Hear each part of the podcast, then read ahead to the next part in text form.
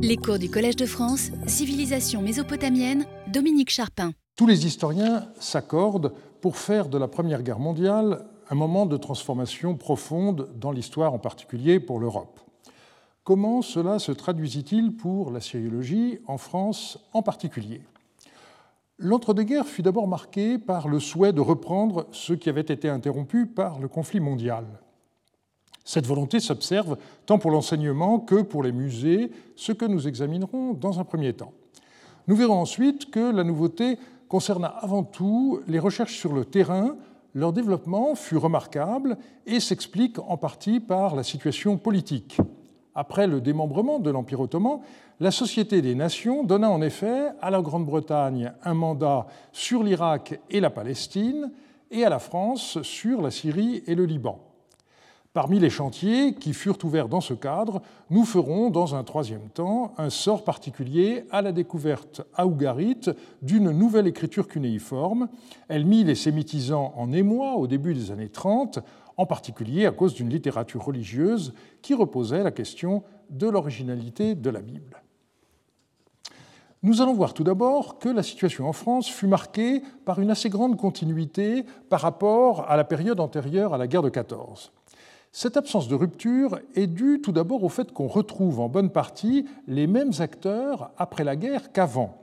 Je n'ai pas fait de recherche prosopographique détaillée, mais sauf erreur de ma part, aucun des assyriologues qui sont allés au combat ne semble y avoir trouvé la mort. Je note au contraire que le père d'Orme fut volontaire en 1914 et gagna la croix de guerre, de même que Georges Boyer, ce dernier fit partie des nombreux soldats gazés dont la santé fut compromise jusqu'à la fin de leur vie. Je relève également le cas de Thureau d'Angin. Âgé de 42 ans, il s'engagea comme volontaire et se fit rattacher à l'armée d'Orient sur le front de Salonique. Il y fut frappé d'une surdité qui continua d'évoluer et constitua un grave handicap pour le reste de son existence. Son élection à l'Académie des inscriptions et belles-lettres en 1917, pendant qu'il était encore sur le front, euh, paraît une consolation un peu dérisoire.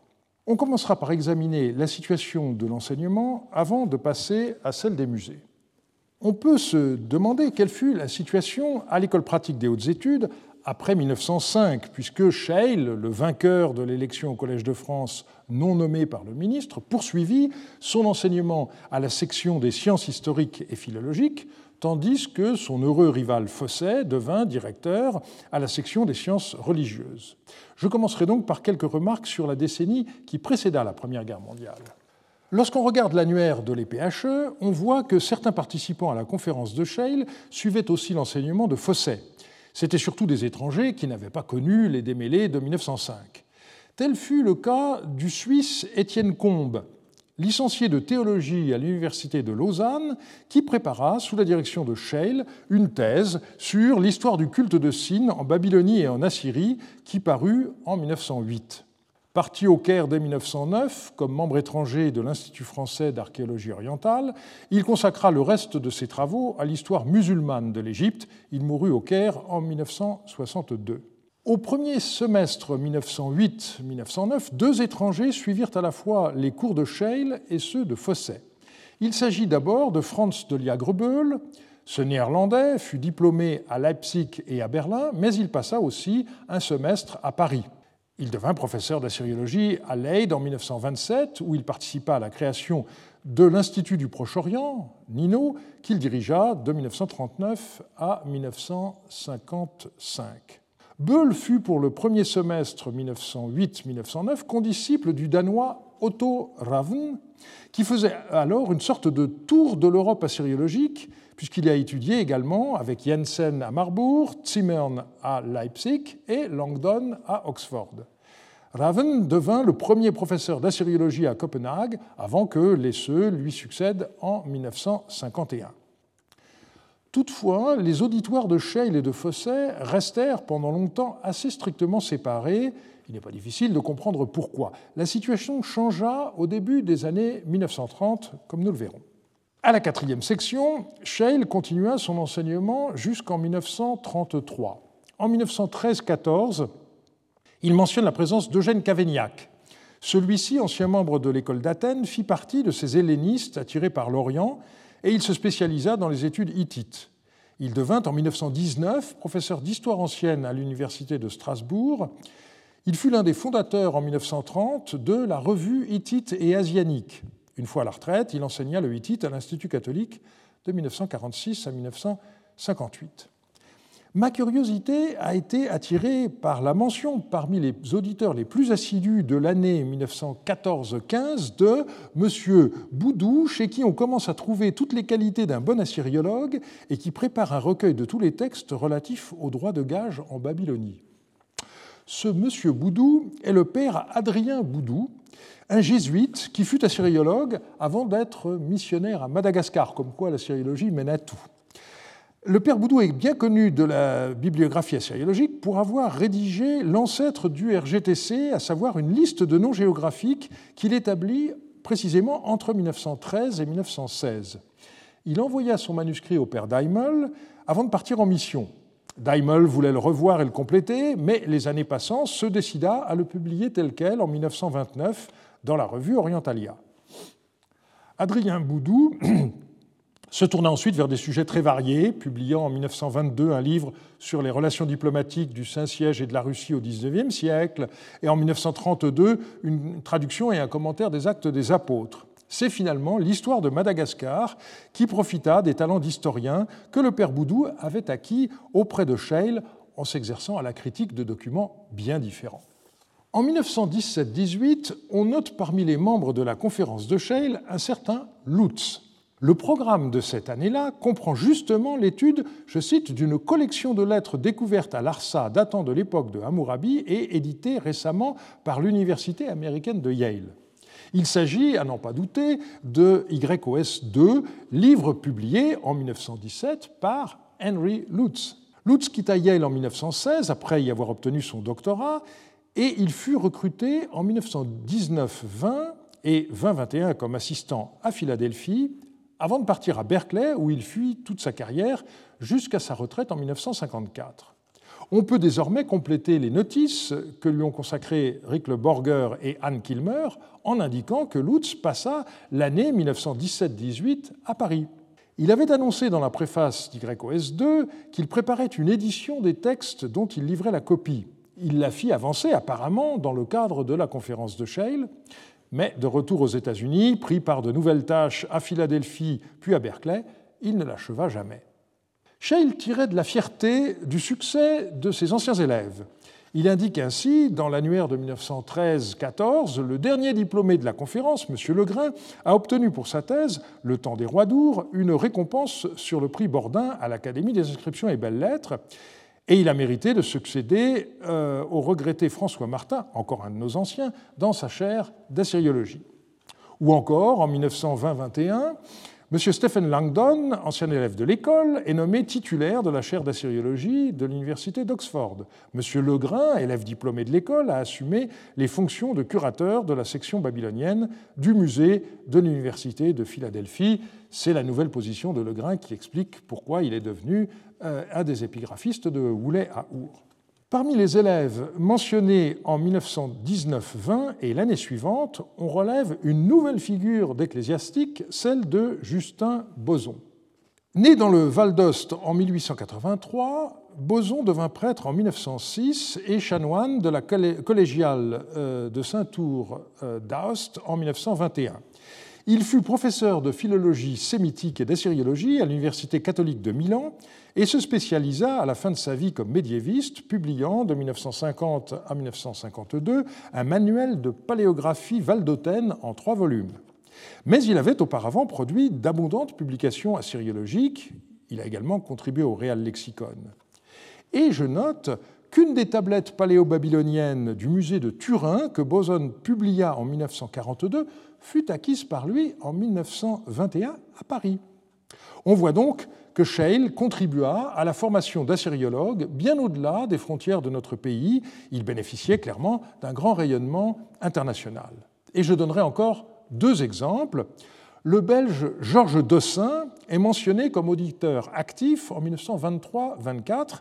Il avait alors 27 ans, je n'ai pas trouvé de photo de Dossin à cet âge-là, et il avait passé à Liège son doctorat de philologie classique en 1921 et celui d'histoire et littérature orientale en 1923.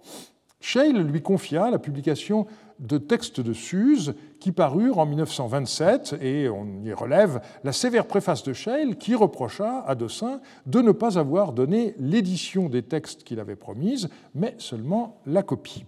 Également en 1923-24, on voit apparaître M. Essad Nassouhi. Celui-ci était conservateur au musée de l'Orient ancien d'Istanbul et il a publié quelques documents et monuments très importants de ce musée, comme la fameuse liste royale assyrienne ou encore la statue du Shakanaku Puzurishtar de Marie, retrouvée lors des fouilles de Babylone. Le père Scheil lui confia pour la revue d'assyriologie la publication de trois stèles de Sargon d'Akkad découvertes à Suse. Pendant toutes ces années, les deux piliers euh, de la conférence de Scheil furent Georges Contenot, dont je reparlerai dans un moment, ainsi que l'abbé Charles-François Jean. J'ai déjà indiqué que celui-ci était un lazariste.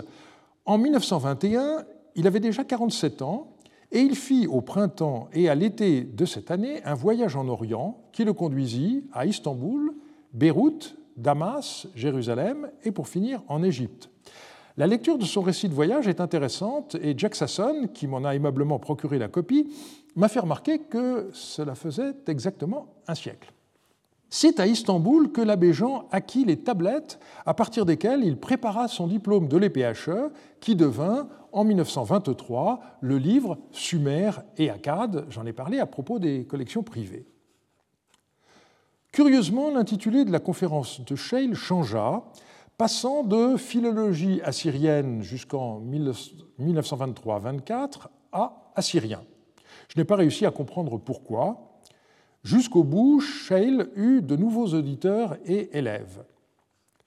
Il avait noté dans l'annuaire de 1913-14 que la collection des tablettes babyloniennes de l'école s'est accrue de 31 pièces, lettres et contrats de l'époque d'Amourabi.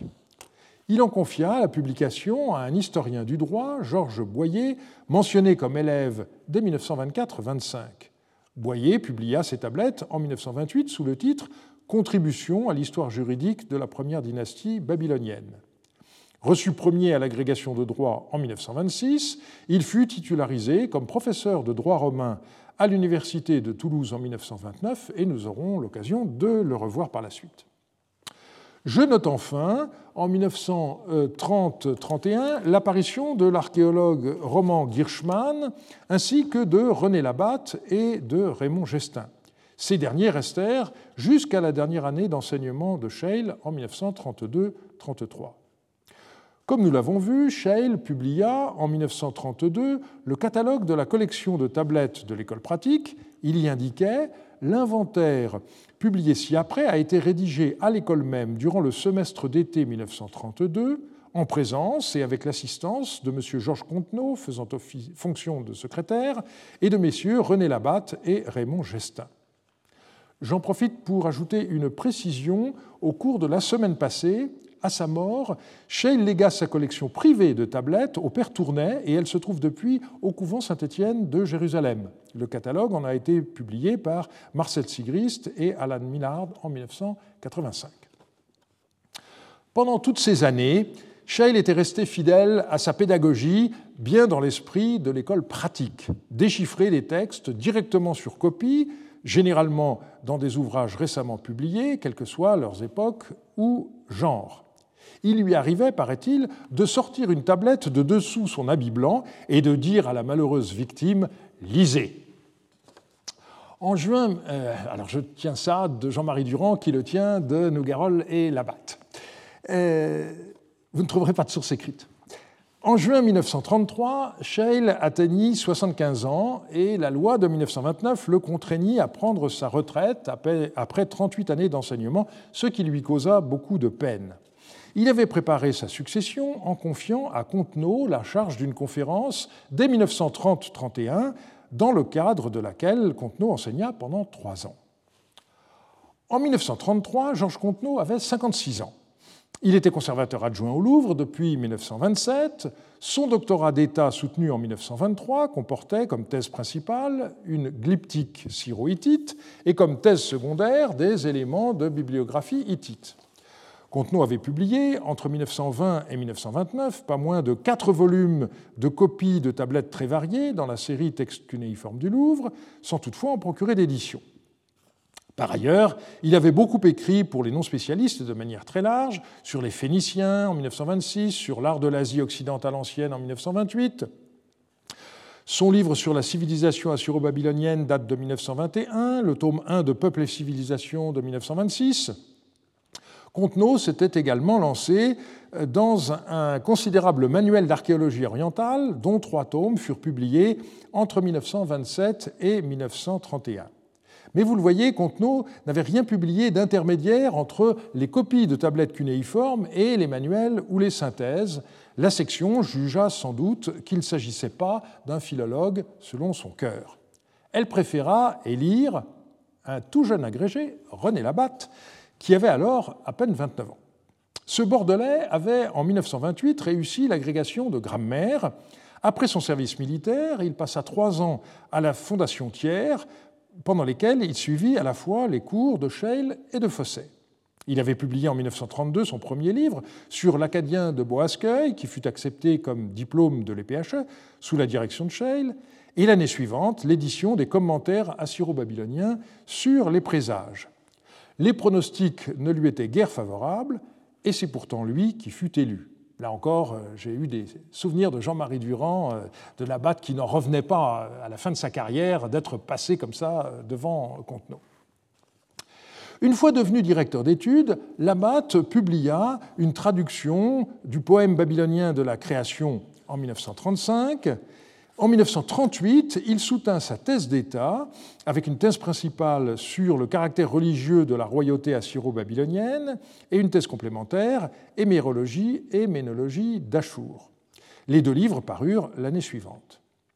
Là-bas, eut un auditoire qui ne cessa d'augmenter jusqu'à la Deuxième Guerre mondiale, qui comportait notamment Jean Nouguerol, ainsi que la future assistante de celui-ci, mademoiselle Hénard. En 1937-38, on observe que Maurice Vieira a obtenu le diplôme de l'école pour un travail sur les textes astrologiques de Boasqueuil. En 1938-39, on note parmi les 18 auditeurs réguliers Léo Oppenheim ainsi que sa femme.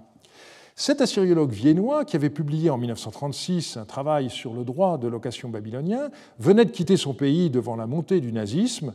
Il dut ensuite émigrer aux États-Unis et on en reparlera. À la section des sciences religieuses de l'école pratique, Fosset, qui était simplement chargé d'un cours libre sur la religion assyro-babylonienne, devint après 1905 maître de conférence et tout de suite après directeur d'études jusqu'à sa retraite en 1938. Il, n'eut qu'assez peu d'auditeurs qui étaient ou devinrent des assyriologues professionnels.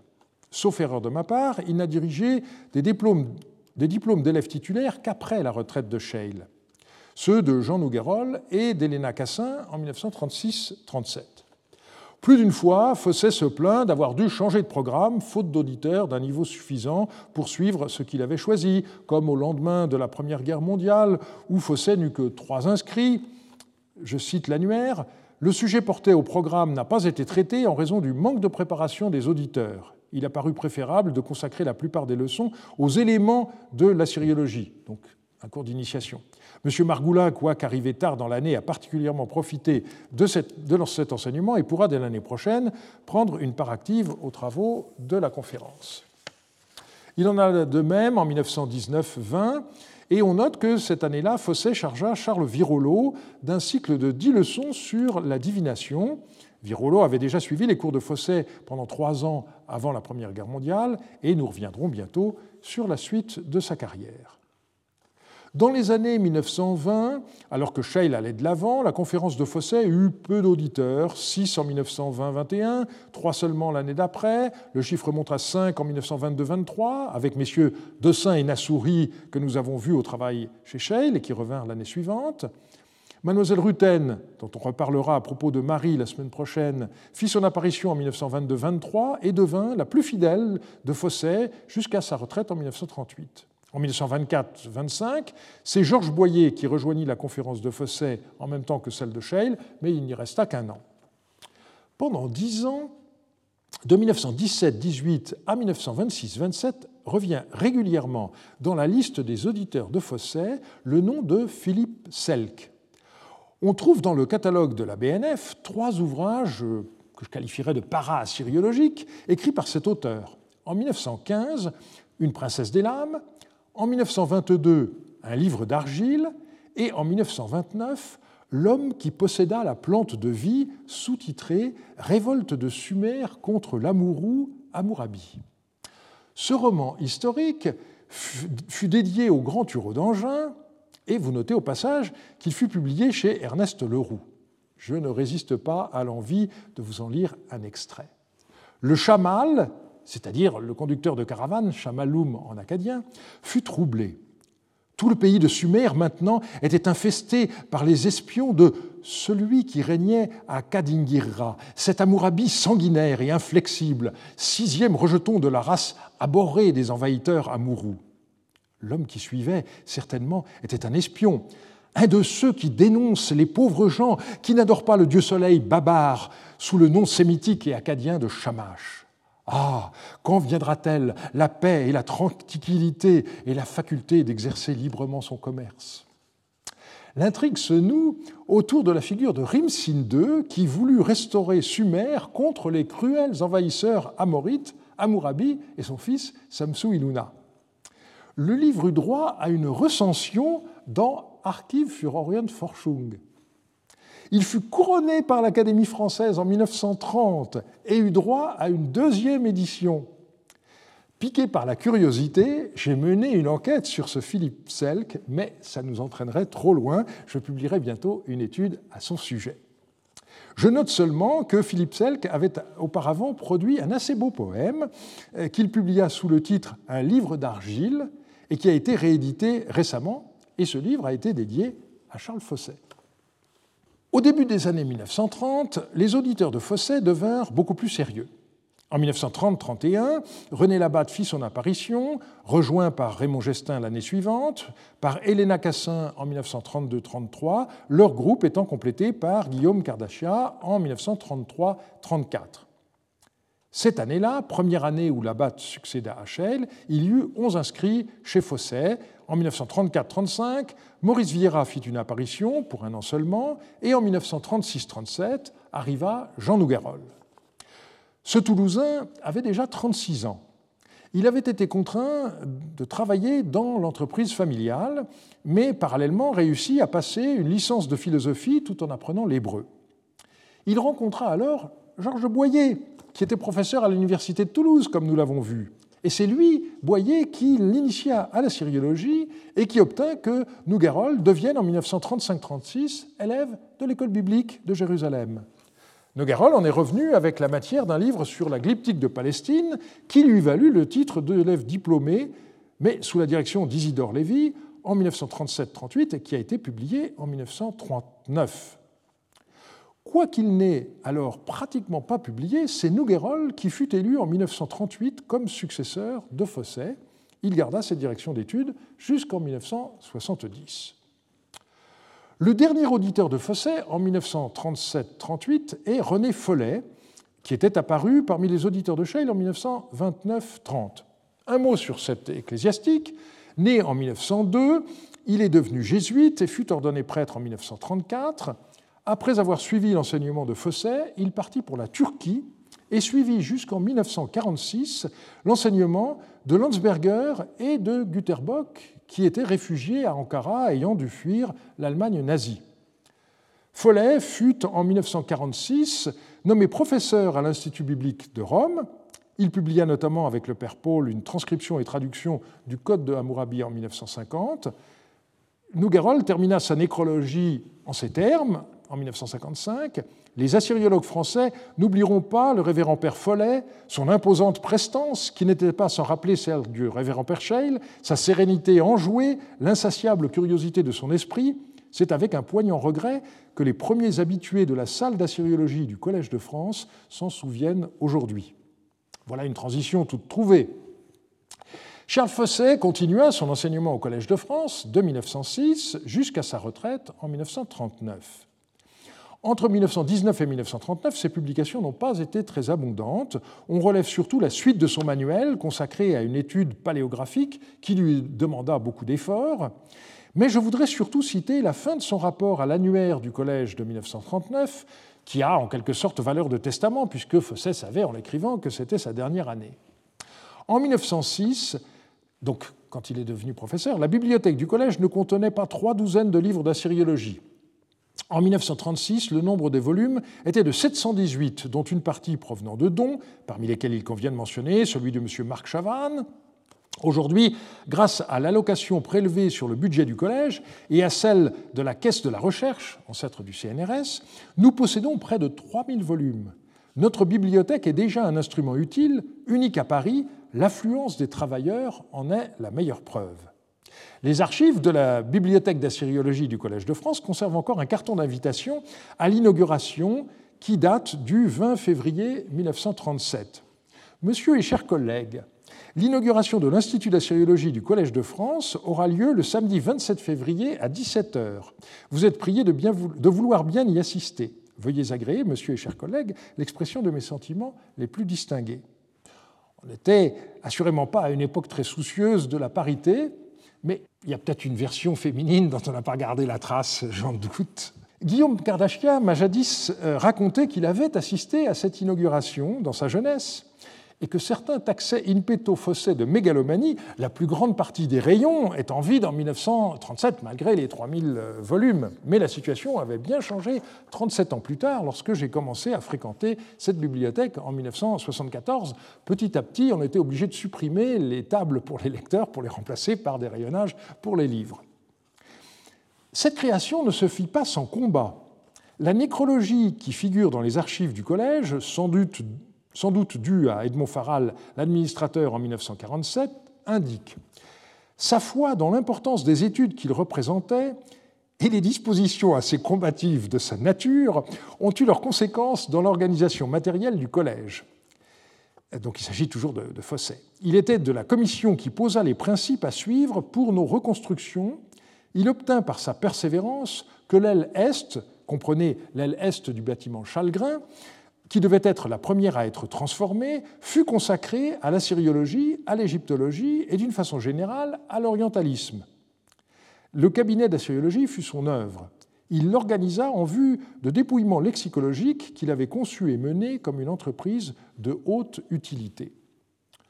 Lorsque Fosset créa cette bibliothèque, il fut assisté en 1936-37 par Jean Nougarol, qui, comme nous l'avons vu, préparait alors sous sa direction un diplôme à la cinquième section de l'EPHE.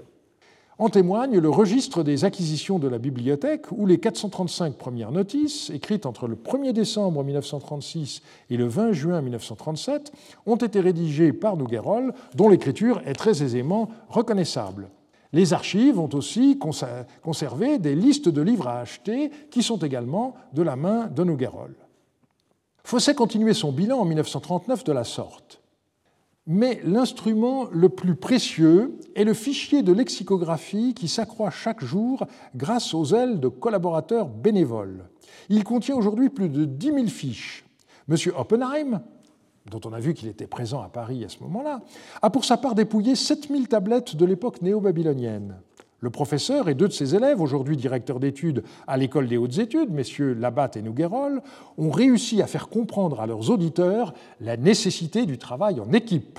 La tradition est créée, il s'agit maintenant de la continuer et de recruter sans cesse de nouveaux collaborateurs. On peut dire que la Deuxième Guerre mondiale a malheureusement cassé cet élan.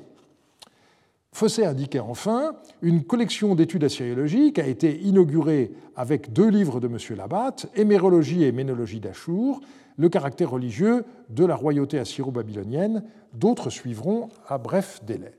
En ce qui concerne les autres établissements, je dirais deux mots en deux mots que l'enseignement à l'Institut catholique fut avant tout celui de Louis de Laporte, qui porta essentiellement sur le hittite, qui n'était alors pas enseigné ailleurs, et à l'école du Louvre, l'enseignement fut donné dans ces années par Georges Contenot et par Charles-François Jean. Passons au musée du Louvre. La période de l'entre-deux-guerres fut une époque des plus prospères pour la sériologie au département des antiquités orientales. La série des textes cunéiformes du Louvre, qui comptait trois volumes en 1912, en vit paraître pas moins de 17 entre 1920 et 1937, soit en moyenne un par an. On, relève des textes sumériens littéraires, des textes d'archives contenant à la fois lettres, textes juridiques et documents administratifs, du troisième au premier millénaire, Our III, paléo-assyrien, paléo-babylonien, médio-assyrien, médio-babylonien, et encore néo-assyrien et néo-babylonien, et des textes religieux, dont certains récents, avec le lot très intéressant des rituels séleucides euh, d'Uruk. Les auteurs étaient des assyriologues que nous connaissons déjà, comme Thureau d'Angin, 4 volumes, Genouillac, 3 volumes, Contenot, 4 volumes, Jean, 2 volumes, ou Dossin. On y ajoutera Julius Lévy. Je ne peux pas ne pas dire un mot sur ce dernier, car il fut le maître en paléo-assyrien de mon maître Garelli. Ayant étudié avec Zimmern, puis Delitzsch à Berlin, dont il fut le dernier élève, Julius Lévy enseigna d'abord à l'université de Gießen de 1922 à 1930, puis il fut conservateur de la collection Hilprecht à l'université de Jena. Chassé par les nazis en 1933, il se réfugia d'abord en France. C'est pendant l'année 1933-34 qu'il copia les tablettes du Louvre. Weidner indique dans sa nécrologie qu'il a enseigné à la Sorbonne cette année-là, mais je n'ai pas réussi à savoir à quel titre et dans quel cadre. Puis il émigra en Palestine, où il ne trouva aucun poste, et finalement aux États-Unis, devenant professeur au Hebrew Union College de Cincinnati en 1936, jusqu'à sa retraite en 1963. Pour en revenir au Louvre, malheureusement, tous les auteurs ne suivirent pas l'exemple de Thureau d'Angin, qui accompagna presque toujours ses volumes de copies par une édition. Le travail de Jean sur l'Arsa aujourd'hui dépassé, n'en constitue pas moins une heureuse exception. Lorsqu'Edmond Potier partit à la retraite en 1925, Thureau d'Angin lui succéda comme conservateur du département des Antiquités orientales. Mais sa surdité ne cessant d'augmenter, il dut démissionner en 1929, et ce fut René Dussault qui le remplaça. En 1938, ce dernier prit sa retraite alors qu'il venait d'obtenir pour le département des Antiquités orientales la moitié du rez-de-chaussée de la cour carrée. C'est la disposition euh, que j'ai connue dans ma jeunesse. Euh, Dussault avait été élu en 1937 secrétaire perpétuel de l'Académie des inscriptions et belles-lettres, fonction dont il démissionna en 1948. Et c'est donc euh, Georges Contenot qui, en 1938, prit la suite de Dussault au Louvre mais c'est seulement en 1946 que la réorganisation qui avait été prévue put être réalisée, c'est-à-dire l'année même où Contenot partit lui-même à la retraite. Nous y reviendrons plus tard. Contrairement aux conditions de travail relativement stables en France, d'importants changements affectèrent les recherches archéologiques sur le terrain, dans un contexte international bien différent de ce qu'il était avant la guerre il faut séparer nettement les deux zones d'influence, celle des Anglais en Irak et celle des Français en Syrie et au Liban. On peut dire que les Français n'ont guère tiré profit de la nouvelle situation en Irak. Le livre de Hall sur ses fouilles à en 1919 est de lecture très intéressante car il commence par raconter la mission d'évaluation qui lui fut confiée. Elle portait notamment sur la situation à Babylone où Koldevaï était resté jusqu'au dernier moment, ne quittant le site que parce qu'il craignait d'être fait prisonnier. La situation dans le nord de l'Irak restant instable, les Anglais s'installèrent à Eridou, Obeid et Our, d'abord avec Thompson en 1918, puis Hall l'année suivante. Ce qui était au départ un deuxième choix s'est révélé très heureux, comme l'ont montré les douze campagnes anglo-américaines dirigées par Woolley entre 1922 et 1934. Du côté allemand, les fouilles de Babylone et d'Assur ne reprirent pas, mais Jordan réussit en 1928 à redémarrer le chantier d'Uruk qu'il avait brièvement ouvert avant-guerre. Onze campagnes eurent lieu jusqu'en 1939 et elles furent d'une importance considérable pour les recherches sur la protohistoire mésopotamienne avec la découverte de milliers de tablettes proto-cunéiformes. Que se passa-t-il du côté français? Du point de vue institutionnel, on note une évolution par rapport à la période précédente. Le rôle du ministère de l'Instruction publique, renommé ministère de l'Éducation nationale en 1932, s'effaça peu à peu au profit de celui des Affaires étrangères. l'Académie voulut également jouer un rôle plus important. Cet émiettement des responsabilités produisit parfois des malentendus, voire de stériles rivalités, comme notre pays en a le secret. L'abbé Genouillac aurait voulu reprendre la fouille de Quiche, expliquant pour des raisons étrangères à la science, la deuxième campagne d'Alheimer n'eut point lieu cet hiver 1913-14, puis ce fut la guerre et la formation du royaume arabe de l'Irak sous l'égide de l'Angleterre. En 1923, une campagne de fouilles sur la concession française, en italique dans le texte, d'Alheimer fut exécutée au nom de l'université d'Oxford. Langdon aurait proposé du bout des lèvres à Genouillac d'être son épigraphiste mais les choses se passèrent mal entre eux. Ces fouilles anglo-américaines de Quiche et du site voisin de Jemdet Nasser entre 1923 et 1933 furent d'ailleurs assez mal menées, et il a fallu toute l'habileté de Magga Gibson et de Murray pour euh, tirer des informations utiles de rapports de fouilles incomplets et mal conçus, donc deux ouvrages des années 1972 et 1978. Du coup, Genouillac reprit la fouille de Tello le site avait été abandonné depuis 1909 et les clandestins avaient poursuivi la fouille à leur compte, mettant sur le marché de nombreuses statues. Celle d'Ourningirsu, le fils de Gudea, put être rachetée par le Louvre en 1925. Mais le Louvre comprit qu'il valait mieux subventionner des fouilles qu'acheter des objets sur le marché des antiquités. René Dussault obtint donc la concession du site et Genouillac put mener trois campagnes de 1929 à 1931 André Parot ayant participé à la troisième. André Parot, né en 1901, était un pasteur luthérien, titulaire d'un doctorat de théologie. Il avait été élève à l'école biblique en 1926-27 et participé à ce titre aux fouilles de Nérab, sur lesquelles je reviendrai dans un instant. L'année suivante, Parot avait travaillé à Byblos et à Balbec. Parot raconte la passation de pouvoir à Tello entre Genouillac et lui en ces termes. En février 1931, l'abbé de Genouillac, estimant que sa santé ne lui permettait plus sans risque d'affronter les fatigues des chantiers, nous passait librement sa succession. Une telle formulation laisse penser qu'il y eut un problème. C'est alors que Parot découvrit un énorme complexe architectural en briques cuites qu'il interpréta comme un hypogée. La suite des recherches montra qu'il s'agissait en fait d'une installation hydraulique. Cependant, au printemps 1931, le pillage de Larsa, qui avait commencé depuis des années, prit des proportions telles que la Royal Air Force envoya des avions faire peur aux clandestins. Turodangin estima qu'entamer la fouille de Larsa serait plus intéressant que de poursuivre celle de Tello. Parot arriva donc sur le site en février 1933 et y mena une première campagne. Il fit plusieurs grandes tranchées, qui sont encore visibles de nos jours. L'une d'elles lui permit de découvrir le palais de Nouradad, dont il commença la fouille, qui fut bien plus tard poursuivie par Jean Margueron. Pendant ce temps, les Anglais mettaient peu à peu sur pied un service des antiquités avec les conseils de la fameuse Gertrude Bell. Je ne rentrerai pas dans les détails, mais je me limiterai à indiquer que la nouvelle loi des antiquités de 1934 mettait fin au partage des objets entre l'Irak et les fouilleurs.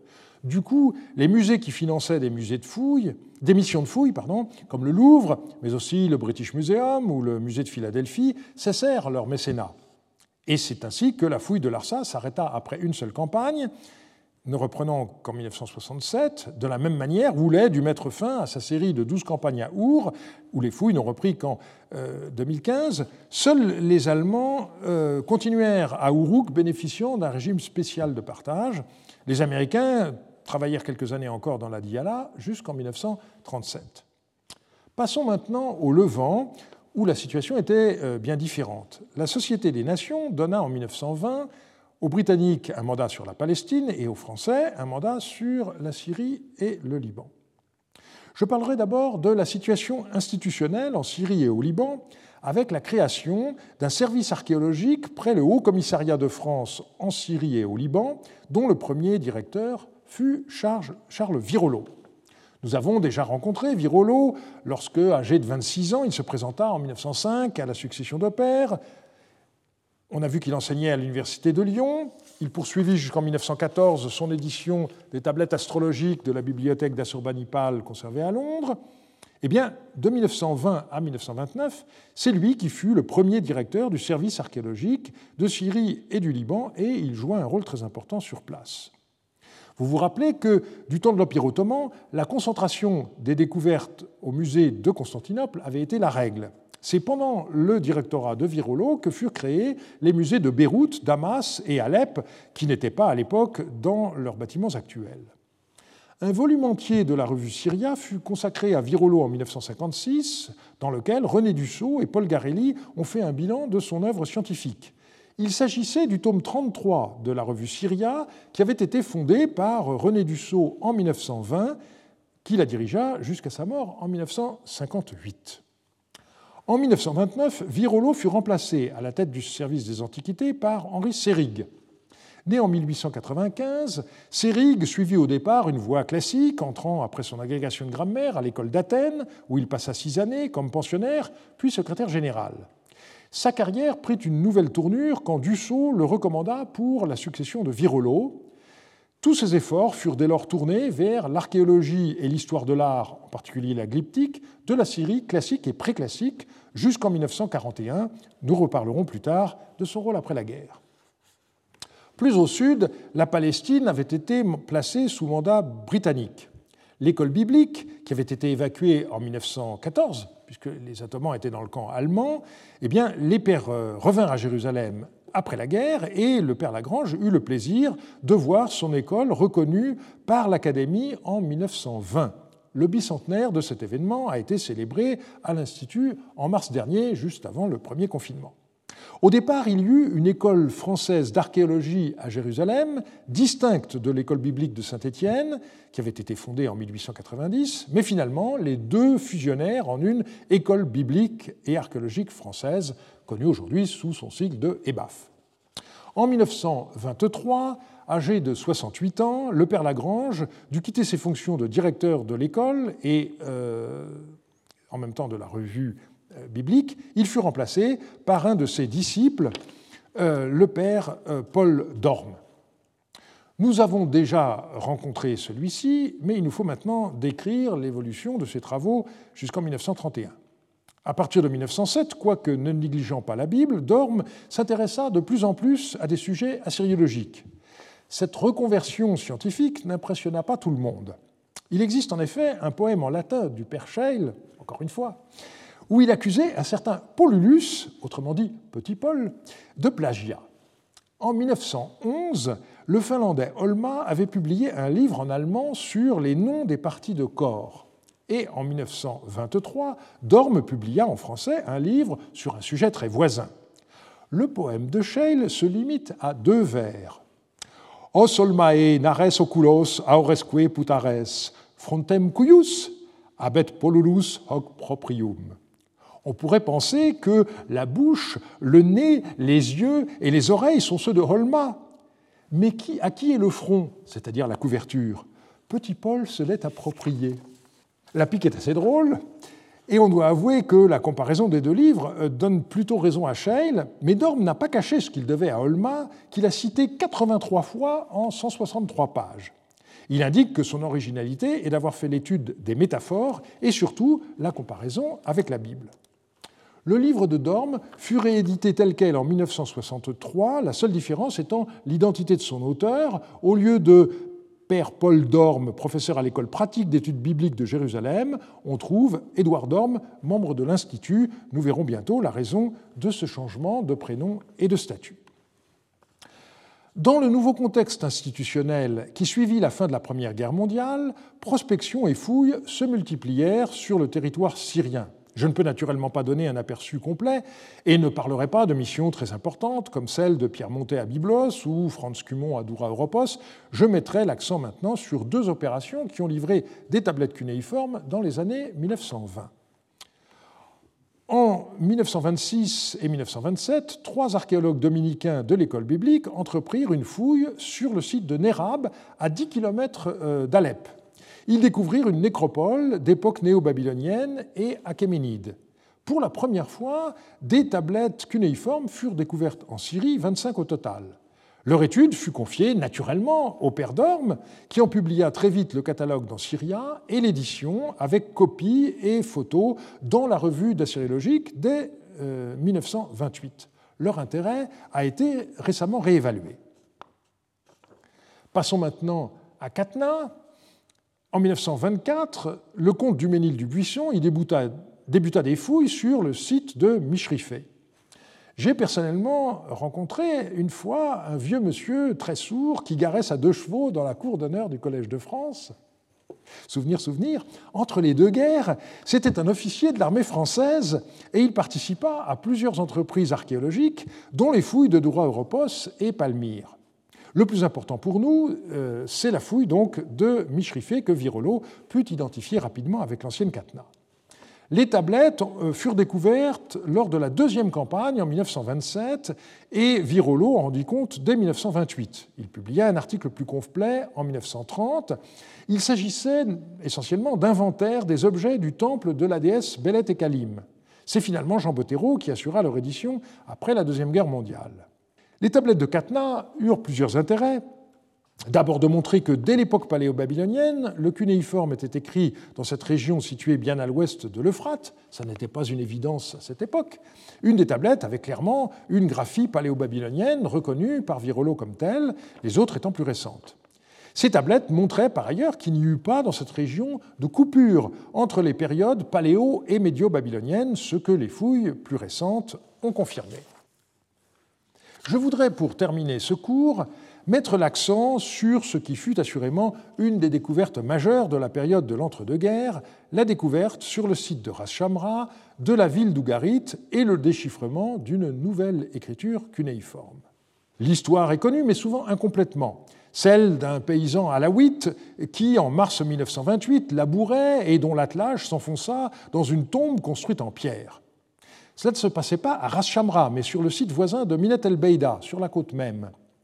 Prévenu, Virolo dépêcha sur place un collaborateur qui effectua un relevé de la tombe et rapporta à Beyrouth les vases présents dans le caveau. L'ensemble fut envoyé à René Dussault, qui identifia les céramiques comme provenant de Chypre et la datait des XIVe, XIIIe siècles. Il décida donc une fouille. Au printemps 1929, Claude Schaeffer fut envoyé sur place en compagnie de Georges Chenet. Il se livra aux premières fouilles, dont il rendit compte à l'Académie dès le 9 août 1929. Claude Schaeffer n'était pas jusqu'alors un habitué des chantiers orientaux. Né en 1898, il se passionna rapidement pour l'archéologie, faisant ses études à Strasbourg puis à Oxford.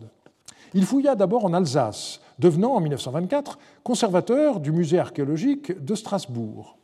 En 1927-28, il fit partie de ceux qui dénoncèrent la fraude dans la célèbre affaire de Glosel, la découverte fortuite sur ce site de céramique et de tablettes d'argile inscrites semblait remettre en cause l'origine phénicienne de l'alphabet. Et c'est ainsi, me semble-t-il, que René Dussault fit la connaissance de Schaeffer. Dussault confia à Schaeffer l'étude des antiquités de l'âge du bronze de ses collections, et quand il eut besoin d'envoyer un archéologue à Minet el Beida, c'est tout naturellement euh, qu'il pensa à lui.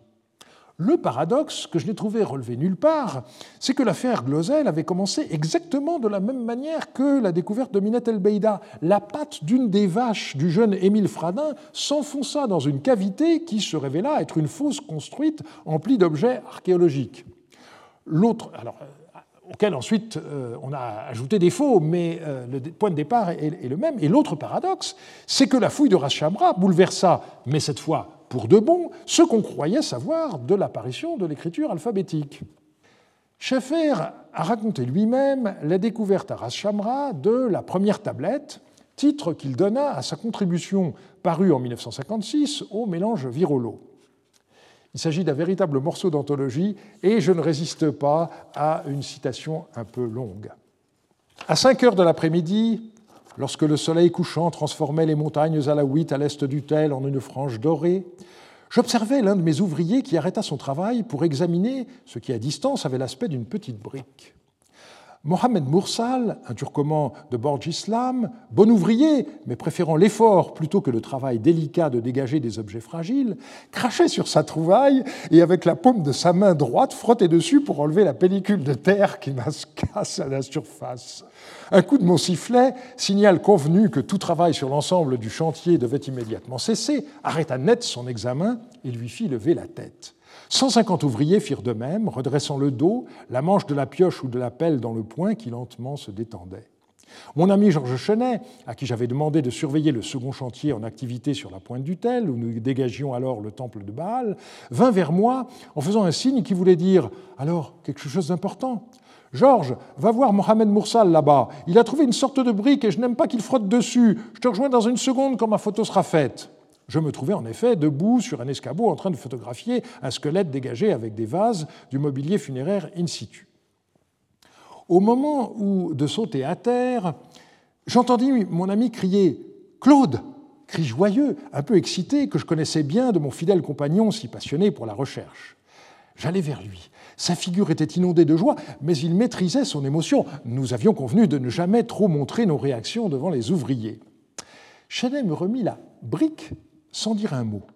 Sa délicatesse, son tact étaient admirables. Jamais il ne m'aurait privé du plaisir d'annoncer le premier ce que nous trouvâmes ensemble. Il tenait à ce que ce fût le chef de mission qui procéda au baptême par lequel sont transformés en réalité nos espoirs dont nous avions tant parlé le soir avant de nous endormir dans nos lits de camps étroits et inconfortables que frôlait la mince toile de tente qui nous séparait de la nuit et de l'inconnu. Il attendait ainsi un instant pour me laisser le temps de jeter un regard sur la pièce qui venait de sortir du sol, de la retourner dans la main, de la caresser. La première, Georges, lui dis-je, et nos regards se croisaient, se pénétraient comme pour une poignée de main. Puis les ordres furent donnés, calme, immédiatement, et d'abord un coup de sifflet pour la reprise générale du travail.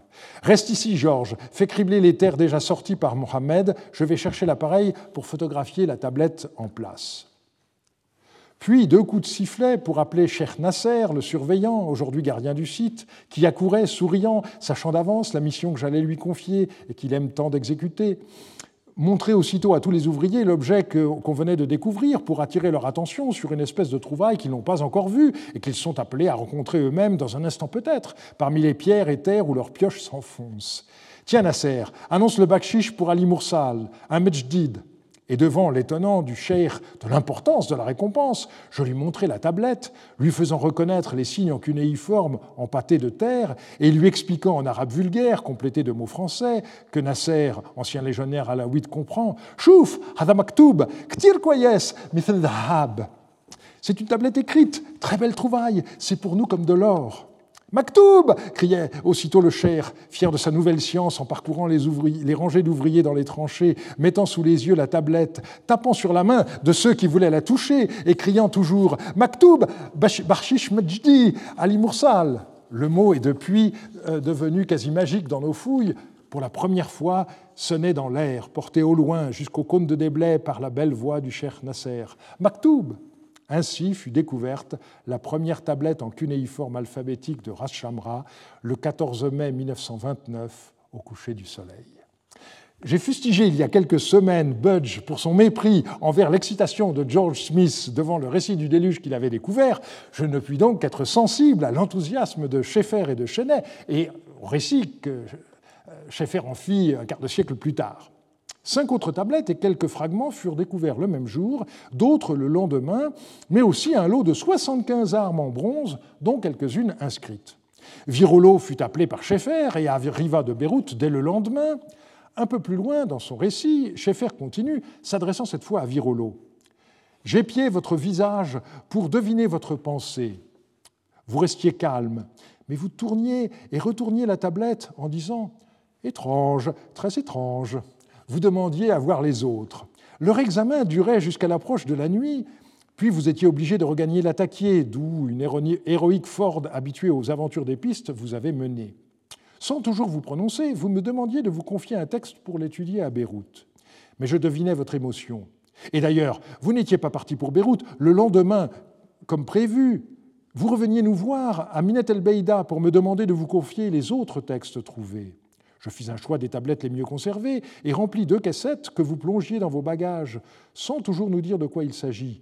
Quelle torture pour le fouilleur de se séparer de ses trouvailles. Mais le lendemain déjà, je l'ai noté dans mon journal, vous m'écriviez un mot de Beyrouth pour me dire que la découverte est très importante, qu'il s'agit d'un cunéiforme alphabétique inconnu jusqu'ici et indéchiffrable pour le moment. Virolo se mit aussitôt au travail. Il indiqua que la nouvelle écriture était manifestement de type alphabétique, vu le nombre de signes différents, mais ne se prononça pas sur la nature de la langue. Ce qui facilita grandement le travail de déchiffrement est l'existence d'une barre verticale servant de séparateur de mots. Virolo put facilement constater que les mots avaient le plus souvent entre un et trois signes, donc les voyelles, au moins les brèves, ne devaient pas être notées. Il eut le mérite de ne pas garder pour lui les textes jusqu'à ce qu'il en eût trouvé la clé. Son article de 1929 comprenait quelques photos, mais surtout des copies de la totalité des tablettes découvertes lors de la première campagne. Traditionnellement, on indique que le déchiffrement de l'alphabet ougaritique a été effectué par trois savants qui avaient tous environ 50 ans. Charles Virolo, Paul Dorm et Hans Bauer. Nous connaissons déjà les deux premiers. Je présente brièvement le troisième. Bauer, né en 1878, avait fait des études assez variées avant de se tourner vers la linguistique et en particulier les langues sémitiques. Il était alors professeur à l'université de Halle.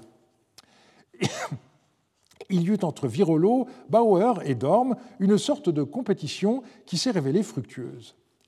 Virolo avait remarqué qu'un groupe de six signes gravés sur deux haches de bronze se retrouvait au début d'une tablette, précédé d'un signe formé de trois clous verticaux.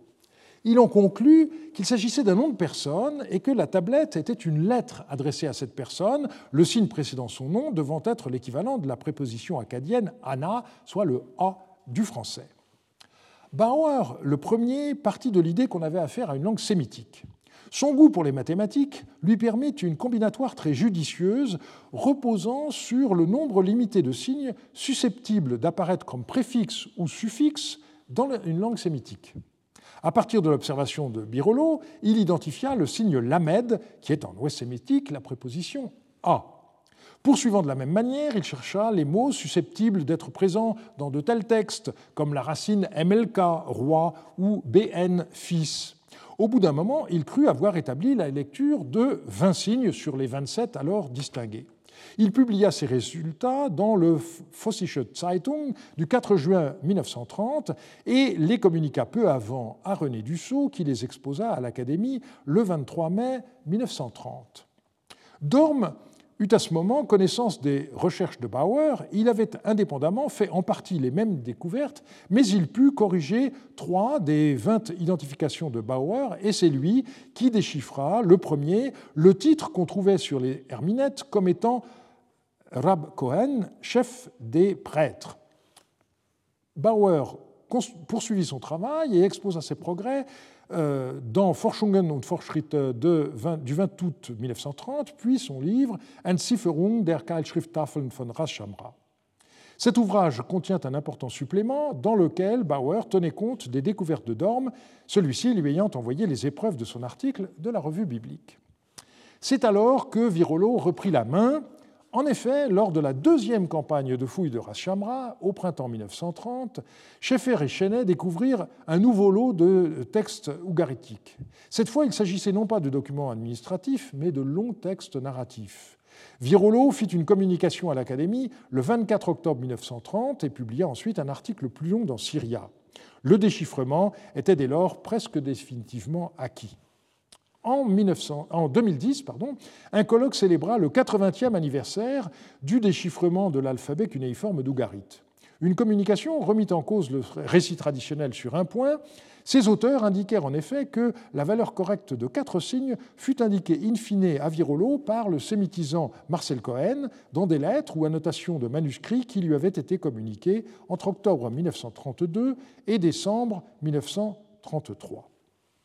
Que devinrent les trois déchiffreurs? Hans Bauer ne survécut guère à son exploit puisqu'il mourut en 1937 à l'âge de 59 ans. Lorsque Dorm publia ses articles sur euh, l'écriture ougaritique dans la revue biblique en 1930 et 1931, il en était encore le directeur, de même qu'il était encore directeur de l'école biblique. Mais au printemps 1931, il quitta brusquement Jérusalem sans prévenir personne le père Lagrange, qui avait alors 76 ans, dut reprendre la direction de l'école. Je citerai la nécrologie de Dorme, écrite par Antoine Guillaumont. Aussitôt après la publication des premières tablettes par M. Virolo, Dorme se mit en même temps que ce dernier et le savant allemand Hans Bauer à travailler à leur déchiffrement. Lui-même a raconté comment, au cours de l'été 1930, rectifiant et complétant les premiers déchiffrements proposés par Hans Bauer, il put donner, dans le numéro de janvier 1931 de la revue biblique, des résultats à peu près définitifs. Ainsi était fournie la clé de toute une littérature nouvelle dont l'étude allait être d'immense portée pour la connaissance de l'histoire politique du Proche-Orient aux environs de 1500 avant Jésus-Christ et plus encore pour la connaissance de la religion et de la mythologie des Sémites de l'Ouest et en particulier des peuples de Canaan. Les textes de Rashamra étaient en effet appelés à renouveler les études bibliques, comme l'avait fait, plus d'un demi-siècle auparavant, le déchiffrement des textes cunéiformes. L'année 1931 fut à un autre point de vue, témoin d'un brusque changement d'orientation dans la vie de Dorme, poursuit Guillaumont. Pour des motifs purement personnels, qu'il ne nous appartient pas d'apprécier, il quittait Jérusalem et l'école biblique. C'est à Paris que sa carrière allait désormais se poursuivre, sans cesser d'être aussi laborieuse et féconde. Fin de citation. Nous n'avons certes pas à apprécier, encore moins à juger, mais à comprendre. Je suis un peu étonné par la coupure très nette que fit Guillaumont dans la séquence des événements. Dorme a lui-même, par la suite, fait allusion à la crise spirituelle et affective qu'il traversa avant d'arriver à 50 ans. Mais je ne peux m'empêcher de me demander si sa décision brutale de quitter Jérusalem et l'ordre des dominicains n'a pas été, sinon provoquée, du moins accélérée par son déchiffrement de lougaritique. Dans l'exaltation de la découverte, qui tranchait avec la morne vie conventuelle, il aurait compris que sa vocation n'était pas d'être un prêtre savant, mais un savant tout court. Le père Lagrange n'a rien vu venir, et se l'est d'ailleurs par la suite reproché. Son aveuglement me semble euh, à mettre en rapport avec le fait que dans un, aucun texte relatif à Dorme, Lagrange ne dit un mot des mois sûrement excitants passés par celui-ci à percer les mystères de l'écriture nouvellement découverte. Il ne s'agit bien entendu que d'une hypothèse de ma part, mais après avoir rédigé mes réflexions, je me suis rendu compte que la personne manifestement bien informée qui a rédigé l'article Édouard Dorme sur Wikipédia était arrivée à une conclusion assez proche, et c'est là où l'on regrette l'anonymat et la fréquente absence de référence de cette encyclopédie en ligne. Quoi qu'il en soit, une fois réduit à l'état laïque, Dorme avait besoin d'un poste. Or, la direction d'études d'hébreu était restée vacante à la LPHE après le décès de euh, Mayer-Lambert en 1930. Julien Veil en assurait la suppléance, mais il devint en 1933 grand rabbin de Paris. Dorme fut donc élu à la quatrième section de l'école pratique en 1933, l'année même où l'abat succédait à Scheil à la chaire d'assyrien. Mais malgré la part considérable de la sériologie dans l'œuvre de Dorme, sa direction d'études s'intitulait Hébreu. En 1935, René Dussault lui proposa de co-diriger la revue d'histoire des religions.